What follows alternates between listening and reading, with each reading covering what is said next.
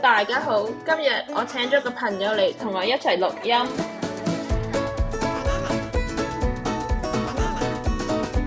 Hello， Hello，你自我介紹自己，你叫咩名？我個名叫蘇蘋果，蘇蘋果，你記唔記得我哋係點樣識㗎？我哋識咗喺一個 reunion，咩 reunion 有一咧？個有一個叫 talk reunion，咩係 talk？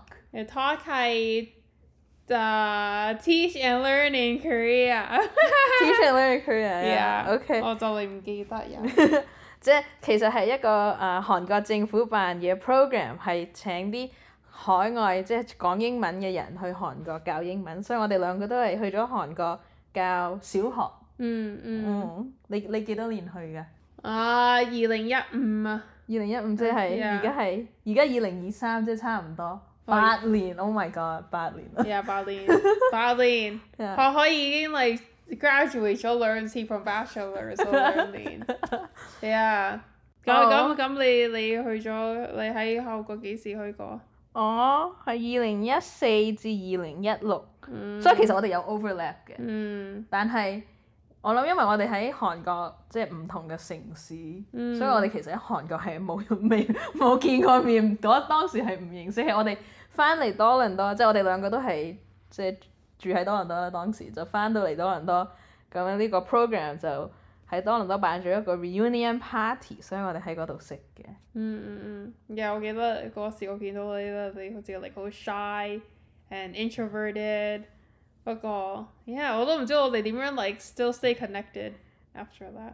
Yeah，即係其實我哋見過一次面，咁樣可能我哋係即係 social media 就 add 咗 as friend or 係啊， something。喺 Instagram，跟住我哋傾得好耐，and then and then when 我 move 咗去温哥華，佢就嚟咗去 visit 我去 snowboarding。 Yeah snowboard 點樣講啊？滑雪，話說應該係 skiing 滑板，我啊滑板。我都唔係好清楚啊啊 yeah，你你個中文好過我。我哋都。係兩個半點。解你個中文咁好 嘅？我哋兩個半桶水嘅 banana，、啊啊用我哋好差嘅廣東話喺度傾偈。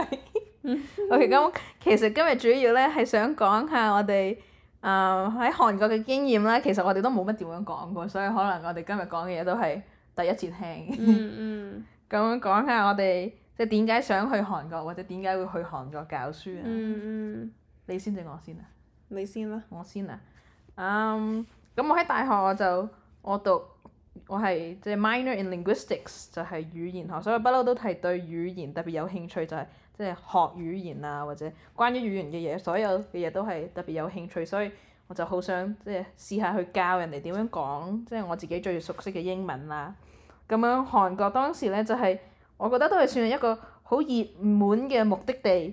咁樣佢哋政府又辦呢個 program 咧，就係即係專係去海外招生嘅，所以我見到呢個廣告嗰時咧，就真係覺得即係對我嚟講係好 perfect 咯，即係即係 pay 又 OK 啦，然之後佢又俾埋 apartment 你住，唔使你自己揾、包租，機票。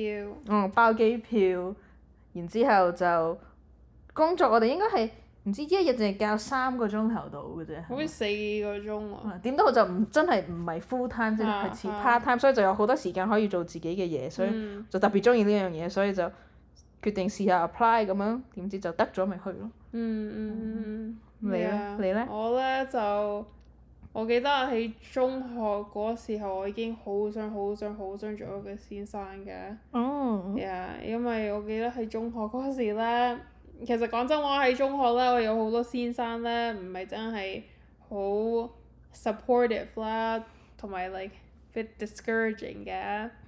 so 因為咁樣咧，我記得有有一年咧喺個英文班好似十十二 like 咩啊，十 grade Grade Twelve grade twelve English，咧 English，所以我記得有呢個先生咧，like 佢好 believe in 我嘅。嗯 and believe in 我 to 個 point 咧，我咧真係好想做好喺學校入，because of 佢嘅。所以我記得以前我真係唔叻啊，like 喺我記得英文咧，我嗰時咧會攞六十嘅，不過因為佢 believe in 我 so much 咧，我就去到七十，跟住八十。哇， yeah，跟住係因為咁樣啦，我我話咗俾自己聽啦，我真係好想做一個先生去 encourage you know o- other students 好似佢 encourage 我嘅。嗯不過呃個 reason 我咧想去韓國咧係因為我記得咧喺嗯可能可能六歲八歲我已經睇緊韓國韓劇㗎啦即。係因為韓國多靚 仔。 No no，我 just 好中意韓劇，我好中意嗰啲 storyline。 O K，即 Yeah 係愛情故事嗰啲。係愛情故事啊！我我會成日都睇嘅，同我記得以前咧，我唔知係咪喺啊 TVB 啦，不過我記得以前佢哋會咧 show 嗰啲韓國劇集嘅，with 嗰啲中文 dub 嘅。哦，配音係我記大得。配音啊所以 Yeah 我成日都會睇嗰啲嘢，同埋我記得 anytime 我攞咗一個 A plus 咧，或者 B even 咧，佢喺我 test 咧我就會即刻問我媽，我要我想睇韓劇，跟住佢就會去咩啊，like Pacific Mall 去買嗰啲 like 嗯翻版翻碟。版碟啊，犯罪你講得咁大聲，啊俾大家知道你喺度犯啲犯法嘅嘢。係啊 ，yeah，so 講因為咁樣我就去咗去咗 talk。嗯，啊但係 talk 你係即係點樣聽到有 talk 呢樣嘢？我其實咧，但我記得我我我已經 Google 咗好似 Epic 啊，同埋 Gapic 啊，不呢啲過嗯咩嚟㗎？ Epic 你 and 講下俾大家聽 Epic and Gapic 咧係係 more like 好似嗰啲 full time teaching English in 哦 Korea 哦，即係嘅，都係韓國政府辦嘅，嚇即係 English teaching program 有好多唔同嘅，嚇嗰啲就 full time，但係 talk 就係 part 嚇 time。嚇，but and 嗰時候我只係識嗰個誒。嗰個 full time 同埋，actually no，我好似都聽過 talk 嘅，不過嗰時候我冇興趣係 talk 嘅，因為嗰、呃呃因為嗰時候咧 talk 佢佢之後會擺你喺嗯喺個 rural area 㗎嘛，嗯係咪、不過即係我唔郊區嚇不過我冇興趣喺嗰啲地方，我好想去住喺首爾嘅。啊嗯不過最慘係，我記得我大學嗰時啦，我唔係真係幾理我嗰啲 marks 嘅，so 我個 marks 好差啦，差到咧個 gap epic 咧唔會 accept 到啦，哦，所以嚇成績唔夠啊好。成績唔夠嗯好，跟住我就去咗 talk，嗰時候我都好驚我入唔到去 talk 嘅，我記得我祈禱咗幾多 啊，同埋我我記得啦，我就會咧 prepare for interview at least like every day。嗯，可能三個鐘添，我真係好 nervous，我真係好想要呢個 talk，跟住，yeah，嗯，咁樣你去韓國你係喺邊度住㗎？邊個城市 Umi ？Umi 喺邊度？喺喺東大南西埔北。嗰度，大股即係東南西北邊度我度啊唔？知道，你都知道。我唔我唔知我東南西北嘅喎， 咁就離開首爾幾遠呢？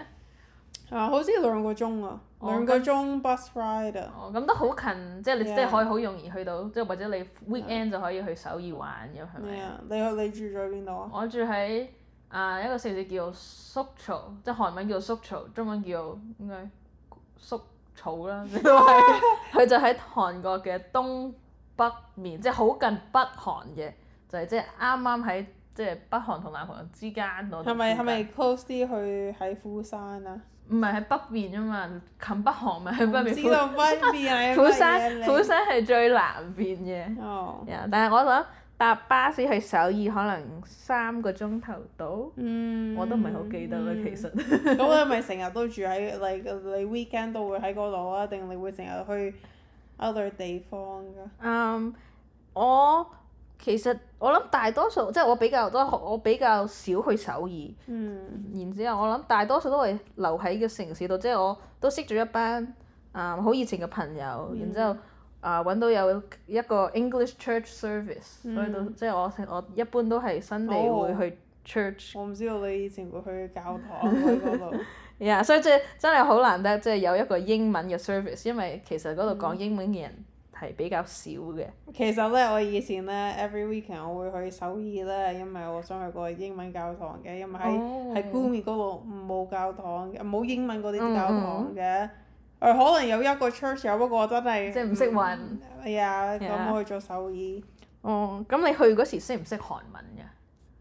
嗯，我記得我咧大學嗰時已經 like learn 咗好似一個 summer course 嘅，不過、嗯我我其實我我我覺得我我唔知道你講，不過嗰、個嗰嗰時候咧係好好似 like first year 我 learn 嘅嗯， ，so by that time 咧已經 like 即係隔隔咗一段時嚇間。嚇咁咧我就我記，哦不過我記得咧，我去咗韓國嗰時咧，你知道你哋自己一個人嘅，係啊。咁你個 survival instinct 會 kick in 嘅。嗯，就全部嗰啲嘢我唔記得啊，我就咧就記得晒點樣講啦。突同埋然間記得。唔係 不你你你要揾嘢點樣講，不過你哦就會記得噶嘛。同埋你如果你睇好多韓劇咧，嗰啲哦，即嗰啲係嘢你就會啲啲記得。同埋呃最好咧係喺韓國嘅，韓國咧，like some of 嗰啲 words 咧係有英文同埋有 like 中文噶嘛，係咪好似好似太太陽咧就好似 太陽， Taeyang Big Bang 嘅 Taeyang。唔係太陽係 sun。 OK。 So 如果你就諗中文就係太陽係咪啊？不過哦。如果好似 ice cream 啊，有 some words 係話 ice cream 啊，哦，即係好似同英文差唔係多啊，如果你識中文，你識英文咧，你你就好好多字都識會拼。易好多。哦，咁仲有咩字係似英文或者中文？我英文我諗到幾個，例如 bus 就係巴士啦，bus，仲有 computer is 嗯 computer，嗯誒 printer 嗯 printer，啊，仲有咩英文？哦，我知我知我知咩啊，Americano。係啊，我就會講 ice americano。係啊，American，但係啊但係咧，我去嗰時咧，韓國人即係如果我去 cafe，我話 Can I have an ice americano？聽唔明㗎，佢哋啊啊一定要 iced americano 咁樣先聽得啊明。係啊係啊，ice americano。同埋如果你想要 cake cake 哦，cake、 cake，同埋啊仲有咩咧？你知所有好 cafe 多。 latte，嚇，同埋 like 如果你想講啲誒 like telephone like 好似 phone 啊 phone 哦就係 phone，嚇即，係電話。嗯，哦，咁有咩係同中文差唔多嘅？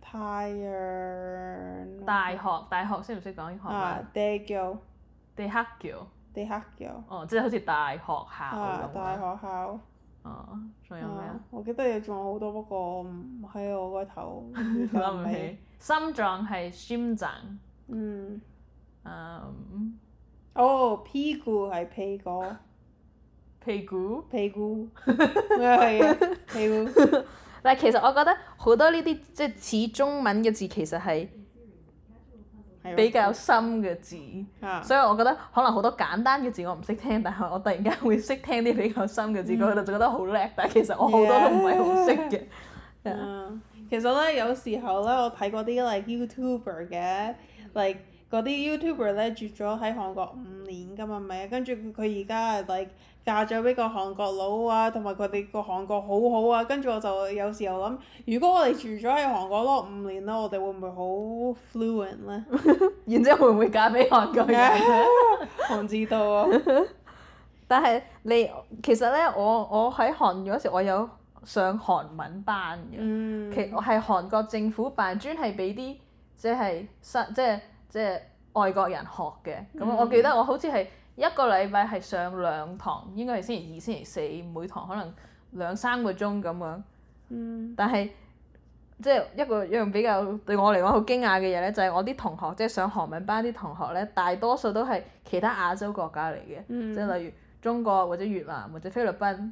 嗯哦，越南特別多，我覺得，嗯而好多都係啲女仔係嫁去韓國嘅，即係佢係即係同個嗯韓國男人結婚，然之後搬咗去韓國就開始學韓文。咁我話俾你聽，佢哋點想樣識佢㗎？我諗係應該係婚姻介紹所呢啲，即係我冇問啦，但係我、嗯我我 arrange 諗 marriage。可能唔係 arrange，但係即係佢係自己肯去，但係可能都係 online meeting 咁樣。嗯，其實咧，我記得喺韓國咧，好多嗰啲朋友咧，啊、like 會咧上呢、個啊、teaching app 叫 Hello Talk 嘅。啊哦，yeah， Hello Talk 係一個 app 啦，如果你想好似啊、learn 韓文啊，你就可以揾一個人咧得想咧 also learn 英文咧，就 pair 你哋兩個。哦，即係 language exchange。嚇 language exchange 啦。不過我記得啦，好多朋友咧會上呢啲 language exchange 咧去啊 meet 一個韓國男仔嘅。係啊，即係嚇等於其實佢本身係 language exchange 就係變咗好似 Tinder 差唔多。係啊，我都。聽過好多呢啲故事。 Yeah，我有 at least 兩個朋友結咗俾佢個韓國嚇韓國人，啊即係你嗰時同你一齊教韓文嘅朋友，I mean 係教英文嘅朋友，係係哇哇！咁你有冇你有冇識過韓國男朋友啊？冇，點解唔識呢？我都同佢講唔到嘢，同埋嗰時候，因為我我唔識同佢講嘢，不過又好難溝通。同我記得咧，其實咧有一次我仲好記得咧，我第一次啦喺韓國咧，啊、first day 去去學校嘅，就好好 like 我我唔識點樣搭邊個巴士去到學校啦，跟住我就哦問喐呢個男仔啦。跟住好彩咧，佢識啲啲英文啊嘅，跟住佢就佢就好好人咧，佢佢本身唔係去我個巴啊個 bus 嘅，嗯不過佢就話俾我聽，哦，我陪你搭個 bus 去你學校，哦係啊、跟住嗰時我覺得好 nice 啦，不過我覺得哇幾靚仔，不過最慘咧嗰時候 咁你咧。冇能問佢攞電話我號唔好啊，碼？因為嗰時候我係我第一個 week 啦，同埋我已經我仲未有個手提電話啦，就咁樣問 佢啫。跟住我就每日咧就會上巴士啊，睇下佢會唔會咧會唔會喺個巴士 站啊。不過佢真係幾靚仔，同我記得我有時咧，我喺 Facebook 都。因為我記得佢嗰時話佢佢係係 U 誒 University of Gumi 去誒、讀書嘅，嗯我就喺 Facebook 查嘅，不過真係揾唔到。揾唔到真係可惜啊！唔係你都可以嫁咗俾佢咯，可能。哦，真 In a 係溝 parallel 通唔到 universe 啊！你你真係溝真係溝通唔 到啊！但係講溝通呢個問題，我覺得 即係即係細即係從細到大，即係媽咪爹哋都會叫我，即係如果我要簽名簽合同，一定要即係睇清楚白紙黑字簽乜嘢先簽個名落去。嗯但係我去到韓國，即係當初就真係唔識韓文，啊啱啱到嗰時咁樣，例如我開銀行戶口，佢 Yeah，叫我簽，我咪簽，我點識係啊睇係啫？啊係不啊！過我覺得其實實好危險嘅，或者去啊移民局度做啲咩咩咩文件上嘅嘢都係 Yeah 佢話簽我就簽，其實我簽啲乜就啊完全唔知道。不過其實最好咧，其實我我真係覺得韓國咧都係幾 safe 嘅。like 如果你咧就唔小心啊，唔見唔記得你個你個銀包係一個咖啡啊，冇人會偷噶。我覺哦得，同埋如果你你擺到你個 laptop 啦，喺個咖啡咧，都係冇人會偷嘅。所以我覺得 in general 個我我會諗多數嗰啲大大銀行唔會唔會真係 cheat 你。唔會呃你嚇，yeah yeah，我都覺得係，尤其是即係喺郊區啲 rural area，即係其實啲人好 nice 啊嘅，啊即係比多倫多人啊 nice 好多唔倍。係，不過我覺得咧，如果你喺香港咧，哇！你真係要要你唔好佢咁易簽，你真係要睇清楚嗰啲嘢。因為我聽過好多 like 賤格嘢喺香港。 係啊，然之後即係提諗下我哋講下我哋韓國，即係去韓國有咩 challenge，有咩係覺得好難嘅？其實講真話啦，我覺得最難咧教書咧，唔係你教佢哋英文係 like discipline。哦，即係即係佢哋唔聽話。嚇！你佢哋唔聽話，跟住咧，如果你鬧佢啊，佢哋唔會應啊，佢哋就會話我唔明白你講咩，跟住就 just 唔理你啦。跟住我記得以前好似我教你，嗯，第六班嘅嗰嗯嗰時候我諗，因為佢咩 puberty 嘅。哦 g r a 就我就記得咧，呢、個男仔會攞呢個女仔個拖鞋啊，跟住揈佢咧 across 個 room 啊，跟住個女仔會 like scream 啊，不過 like 你知道個係個 flirting 嘅，不過。哦 Yeah, other things 係如果 like 我啲呃個最易咧係啲啲咧係個第一班第二班嘅，因為佢哋有好多 energy 嘅。嗯不過如果你第三班、第四班，佢哋可能咧會冇咁多 energy 啦，跟住唔係幾理你個你個 class 你個 lesson 嘅，所以佢可能唔會 like participate。哦。嗯咁你即係 grade one to six，你最中意最中意 grade 幾，同埋最唔中意 grade 幾啊？可能 grade two 我最中意，因為 grade one 佢真係太多 energy 嘅。咁你咧？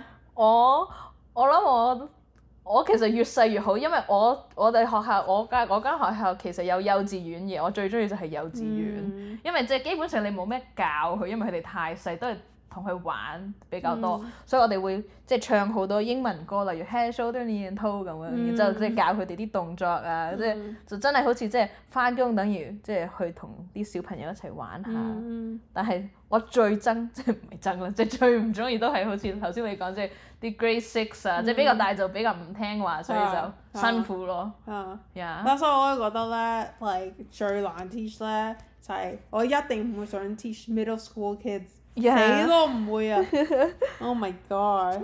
呀，因為我覺得 high school 佢哋就開始即係注重成績，因為要考大學啊嘛，咁佢哋就想學多啲。然之後 middle school 就真係即係最最即係佢哋係 puberty 嘅時嗯間、就最唔聽話嗰就係嗰段時間。你諗咧，如果咧而家而家睇翻我哋嗰啲學生咧，佢哋係咪好多已經係大學咧？我哋都過咗八年啦，一定係啦，係咪嗯啊？你有冇同佢哋 keep in touch 㗎？冇，哦，我我有你有咩？我有 follow 幾個係 Instagram，但係佢哋應該係今年中學畢業，睇佢哋，我睇佢哋啲 story 咁樣。嗯係啊，我覺得好事，如果我可以揾喺 Facebook，我可能揾到佢嘅，不過，嗯你冇興趣？嗯 但係我覺得可能佢哋已經唔記得我哋啦，因為即係反而佢哋即係嗰時都係好細個，而且佢哋即係差唔多年年都會有一個新嘅英文老師，因為我哋一般都係做一年 contract 就走。嗯我有時候咧諗下，會唔會一個咧變咗一個 K-pop star 咧？ 你都會認到你個學生，如果佢變咗 K-pop star 咧？我諗認到嘅，但係其實你覺得認到咩？我覺得認到，但係其實我冇乜聽 K-pop，所以可能佢變咗 K-pop star 我都唔知，因為我冇留意。嗯，講得啱。嗯，我我覺得我搬去韓國最難就係變咗文盲，即係唔識睇字。你唔識睇字？即係就即係就算我識睇，即係我識發音，但我都唔知個字係點解。嗯，即係即係你平時你溝通，你即係我同一個人講嘢，就算我唔係好識講，我可以指下，咁佢都可能明白我想講乜嘢。但係如果就咁係淨係寫字嘅，唔識讀就唔識讀㗎啦嘛，係咪？嗯嗯即係最最差就係我去去 restaurant，嗯唔識唔知佢餐牌嗰個係咩嚟嘅，嗯唔知就唔知啊嘛。嗯係嗯，啊，係啊係啊，因為有時候慘，如果佢唔好個個唔好嗰啲相喺個 menu 度。係啊，嗯，我真係有都係我真係掛住韓國。哦你，你去咗韓國嗰時，同你個老公咧，你你你你覺得有咩會唔會 any difference 啊？哦，即係啱啱個，即係我啱啱幾個月前去嘅啊意，like 思。個哦 atmosphere 咪 different 啊，like 因為你而家係去係 just visit visiting 噶嘛，唔係真係一個 Yeah 人住喺嗰度。呀即係我我二零一六年即係離開咗之後，我就係即係前幾個月就即係同去去旅行咁樣就去咗一兩個禮拜，嗯咁我就去翻我以前住嗰個城市宿曹啦。嗯其實變化真係好大，嗯即係之前係即係一個好細嘅城市係即係冇乜人會去嘅，唔知點解而家就變咗即係好多係其實國內一個熱門嘅旅旅遊勝地，即係好多韓國人，即係例如首爾人都會去嗰度做 weekend trip 咁樣。而且就起咗好多新嘅 cafe 啦，起咗好多新嘅 apartment 啦，即係差唔多好似我唔認得呢個城市咁樣，即係唔會話哦，我以前住呢度，我識晒所有即係邊度有咩好食啊，去邊度好玩啊，即係我度度都係話，咦又轉咗喎，我以前去嘅 cafe 執咗喎，點解呢個有新嘢嘅咧？係啊，聽講咧喺韓國咧，多數嗰啲 like restaurant 咧唔會 last for 多過三年嘅多數。呀，即係即係即係變化變得好快係咯，啊，係啊！而家我我記得我住喺韓國嗰時咧，我覺得最誒最有一啲嘢，我覺得最 interesting 咧係佢如果佢哋要做 construction 嘅，佢哋真係 construct 得好快。不過依度咧，人哋會 construct 得好似一嗯一年半年嘅，最 嗰度真係好快啊！呀。可能係我哋慢啦， 我覺得係我哋喺加拿大即係多倫多特別慢，尤其是有係冬天，佢哋又會暫停。啊啊，係 Yeah 啊！我真係掛住韓國。同埋我覺得韓國咧，佢哋真係好即係四季分明，嗯即係多倫多我覺得半年都係冬天，但係佢哋就差唔多三個月、三個月、三嗯個月、三個月就真係四季好分明，我中意呢樣嘢。如果你翻咗，如果你可以去翻時間嘅。嗯，你會想做多啲咩㗎？喺韓國喺韓國啊，嚇、啊教書嗰時間，哦，我覺得我會出去玩多啲， 你我覺得唔玩會唔玩夠，夠我咩？覺得玩唔夠，因為我覺得即係其實韓國好多地方我都未去過。啊，誒呃主要都係去即係我住嗰個省裏邊啲地方，嗯除咗我嘅省之外，同埋啲即係比較出名嘅城市，我覺得好多細啲嘅地方我都未去過嗯啊。嗯同埋我覺得我會，我即係我如果可以翻翻去嗰時，我會誒、嗯把更多努力去認識韓國人，嗯，因為我覺得我好多朋友都係。即係其他老師，因為即係容易識啊嘛，我哋都係講英文嘅，所以啊我就識咗好多其他外國人。但係其實有趣嘅係好多我係多倫多冇見過嘅國籍，例如 South Africans。我覺得喺呢個我未識過 South African，但係韓國好多 South African 嗯，人，但係我覺得我會即係更多努力去識啲韓國朋友、當地本嗯人。嗯，我都係會。其實我諗，如果如果去翻時間咧，我唔會淨係識佢哋咧，我會想試下拍飛拖啊拍拖，係啊拍拖，可能想去嗌 Hello Thai，想啊！我想去嗰啲 like blind dating。哦呀，韓國係好出名，即係好好 common 去 blind dating。其實咧，我有諗過嘅，如果翻咗去韓國咧，第二次嘅。嗯，其實嗰時我好肯定咧，如果翻咗去韓國咧，我我諗我多數我都會做嗯咩啊，plastic surgery 你做咩 surgery 啊 eyes。 ？Like double eyelid。啊哦。啊我真係有諗過個，我真係諗過你咧。可以而家去㗎。 No，我覺得你你大個嗰時咧，誒你大個咧，你就你就唔係會幾理呢啲嘢啦，你就會嗯好似自己 self love 去愛你自己嘅。不 Yeah。 過嗰時候咧，你你其實講真話喺韓國咧，真係好難。At least for 我咧，去唔 compare 我自己去 uh, compare to other people 嘅 Yeah 因為嗱你去首爾啊，everywhere 都係 plastic surgery，plastic surgery 啊，就算唔係都係一定係 full make up。嚇嚇所以好難，即係你唔可以就咁話就咁，即係着對拖鞋出街咁啊樣。你唔可以着拖鞋出街啊，同埋唔係同埋咧，而喺韓國如果咧有一個 fashion trend 嘅。全 Yes，部人都會完全着㗎啊同。意，即係好似街上個個都係孖生同公仔咁啊樣，一模一樣，真係㗎啊好似同一個模出嚟印出嚟咁樣。你你喺英文班咧，冇 read 過呢個書叫《The Uglies》啊？冇聽過。哦，係 Oh, basically《The Uglies》係一個書咧，about 個 future 嘅。 OK。個 future 係全部人會做咩 plastic surgery Oh. 啊，去哦。 look the same 啊，dress the same uh, 啊，嗯跟住就會有呢啲 microchip 喺入邊佢個 brain 咧去 think the same way Oh. 嘅。哦。跟住我就睇韓國啦，跟住話話嗰個嗰、個 book 咧係 basically for shadowing 嗯韓國 啦我覺得你真係全部人咧係有一個 trend，全部人會跟㗎。哎呀，即係真係好一致。嚇嚇 Yeah。嚇！但係好就係即係即係你你唔知道即係着咩好啊！你即係你一睇一睇人哋着咩，啊你就着咩 就得啦。 係同埋啊。最好喺韓國咧，其實好多衫都係幾平嘅。嗯。 like 你你個 once 我翻咗去多倫多，話幾多嗰啲衫咧係個個一模一樣個質地嘅，啊嗯韓國啦，不過話 like triple the price 啊。 Yeah, 好似 yeah. 係 Ritz 啊，我覺得 for 個 longest time Ritz 啊真係唔值啊。 Yeah, yeah, yeah，完全同意。嗯。Yeah，你唔會想喺韓國拍拖咩？嗯我覺得文化上嘅差別太大， 即係唔唔單止係語言，it's not just language。即係我覺得，即係其實我我諗我即係 after one semester，其實我韓文係 OK 嘅，即係我可以用韓文溝通，其實之後係冇問題嘅。但係我都係覺得係唔係語言問題，係文化問題文化係咩啊？ culture 嗯，係啊。你覺得你 culture 好 different 咩？我覺得幾 different 嘅，即係頭先例如我哋講嘅，即係一定要好一致，即係人哋做咩你就做乜嘢啊啊就。啊即係即係有好多係 society expectation，你唔可以話 say no 嘅。即係就算我例如我哋講學校教書呢樣嘢啦，即係韓國有個文化係即係同你啲同事一齊出去食飯、嗯。飲酒咁樣，你會唔會即係我覺得成日都係有 pressure 要飲酒。哦，係啊，係啊。係咪？即係即係，例如呢樣嘢，即係你唔可以 say no 嘅，即係尤其是係校長叫你飲，你就即係一定要飲。